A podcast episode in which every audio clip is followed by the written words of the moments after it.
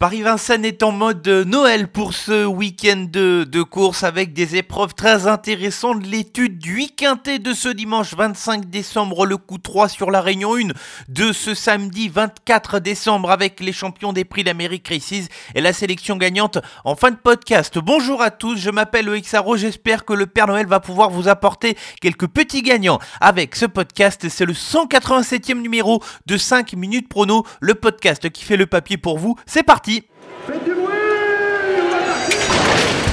Il s'entre maintenant dans la dernière ligne droite.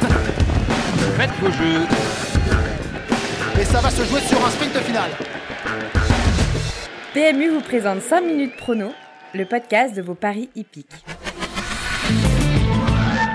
Le bilan de la semaine dernière avec un petit 2 sur 5 pour la sélection quintée dans une épreuve qui a été marquée par de nombreux rebondissements dans la phase finale et notamment la faute de la favorite Finn Collin qui partait vers un facile succès.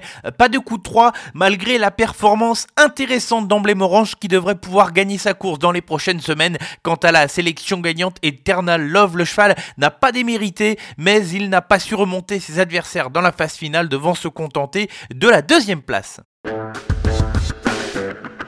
La première partie de ce podcast, elle est réservée au week-end de ce dimanche 25 décembre sur l'hippodrome de Paris-Vincennes, le prix de Strasbourg Réunion, une course 3, une des preuves disputées sur la distance de 2700 mètres. Bien évidemment, à la grande piste, ici va faire face aux 14 concurrents de cette épreuve qui sont très bien connus à ce niveau de compétition. Sélection comme souvent avec deux incontournables et cinq associés. Mais deux incontournables vont présenter un profil bien différent, néanmoins ils peuvent parfaitement terminer dans hein, les 5 premiers de cette épreuve et servir de base. On va commencer avec un cheval qui a été très impressionnant à l'occasion de sa dernière sortie victorieuse. C'est le numéro 13 d'Où Parfum. Le cheval a été très facile vainqueur de cette épreuve où il n'a eu besoin de personne. Il lui suffit de répéter cette tentative pour viser la victoire de nouveau avec son partenaire Johan Le Bourgeois. Ma deuxième incontournable va porter le numéro 3. elle se nomme Emeraude de Belle. est en réussite lorsqu'elle est présentée défier les quatre pieds. Ce sera le cas ce dimanche. Elle est drivée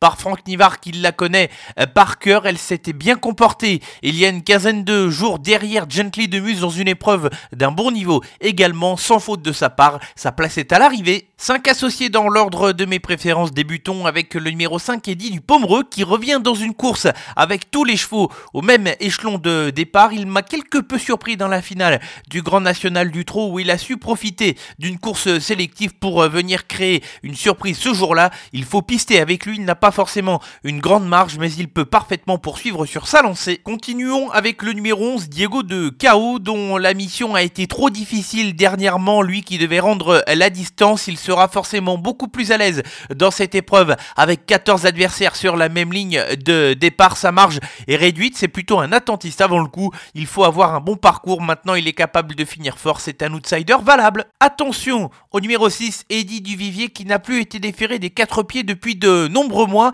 Il s'est souvent montré intraitable dans cette configuration par le passé. On va tenter le tout pour le tout avec la famille Terry et avec ce cheval qui avait montré de belles choses par le passé. Eddie Duvivier peut parfaitement surprendre ses rivaux. Le 12, c'est Aileen pour l'entraînement et la drift de Romain Derieux. Elle doit défier les mâles dans cette épreuve, ce qui n'est jamais chose facile. Elle n'avait pas démérité dans cette même configuration à l'occasion de sa dernière tentative où elle prenait la sixième place avec un petit brin de chance elle peut parfaitement avoir sa place dans le week-end et je vais reprendre le numéro 1 Charlie Delaunay qui a été malchanceux lors de sa dernière tentative. Il a été gêné alors qu'il s'apprêtait à bien terminer à l'entrée de la ligne droite face à des adversaires d'un bon niveau et dont certains ont déjà répété. Il va devoir affronter certains adversaires de qualité mais il peut les regarder dans le blanc des yeux pour pourquoi pas prendre une quatrième ou cinquième place. La sélection pour le week-end plus de ce dimanche 25 décembre sur l'hippodrome de Paris-Vincennes. Nous serons en réunion une course 3. Les incontournables portent les numéros 13 Doux Parfum et le 3 Émeraude de Baie. Et les associés dans l'ordre de mes préférences avec le 5 Eddie du Pomereux, le 11 Diego de Chaos, le 6 Eddie du Vivier, le 12 Eileen et le numéro 1 Charlie de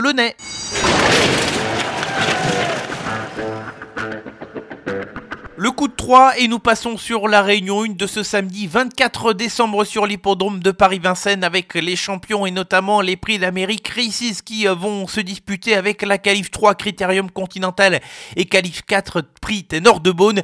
Débutons avec cette Calif 4 prix Ténor de Beaune qui sera la sixième épreuve du programme et où le numéro 11 Calgary Games va faire peur à tout le monde, lui qui débarque en France pour la première fois de sa carrière. Il n'a jamais connu la défaite depuis ses débuts, 10 courses, 10 victoires et surtout dans cette course, il va devoir confirmer ses ambitions de victoire dans le prix d'Amérique. Objectif victoire pour Calgary Games et je vous conseille pourquoi pas de tenter le couplet avec le numéro 5 Orsi Dream, invaincu en deux tentatives, avec Eric Raffin plus fort que jamais, lui qui vient de s'imposer encore une fois à l'occasion de sa plus récente tentative, il peut parfaitement terminer dans les trois premiers. La septième épreuve du programme avec une épreuve haute remontée d'un bon niveau où le numéro 8 Grand Villesse Bleu poursuit sa préparation pour le prochain prix de Cornulier. Elle n'est tombée que sur la très en forme Dynasty PJ à l'occasion de son ultime prestation. C'est une excellente base de jeu pour terminer dans les deux premiers et j'espère qu'elle puisse parvenir à renouer avec la victoire. Et enfin, on va terminer avec la dixième épreuve du programme et le numéro 9 Jambier d'Ourville qui est arrivé il y a quelques semaines sous l'entraînement de Sébastien Garato. Surtout,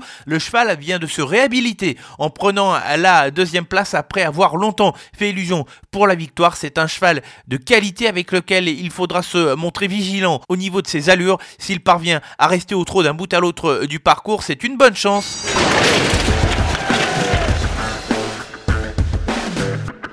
La sélection gagnante va s'établir ce samedi sur l'hippodrome de Pau en Réunion 2 et je me suis attardé dans la troisième épreuve du programme où le numéro 12, That's My Seat, a déjà montré ses talents dans la spécialité du cross-country. Elle n'a jamais terminé plus loin que troisième et dispose d'ailleurs d'une excellente situation au poids dans cette course où elle va faire partie des plus jeunes. C'est très clairement une candidate à la victoire. Ainsi s'achève le 187e numéro de 5 minutes prono présenté par PMU. J'étais ravi d'être avec vous tout au long de cette année 2022. Je vous retrouve l'année prochaine pour étudier le premier IQT Plus de l'année 2023 avec le prix d'Amérique Races Calif 5 prix de Bourgogne qui va encore une nouvelle fois ravir les champions et le spectacle sur la piste. Bon week-end à tous.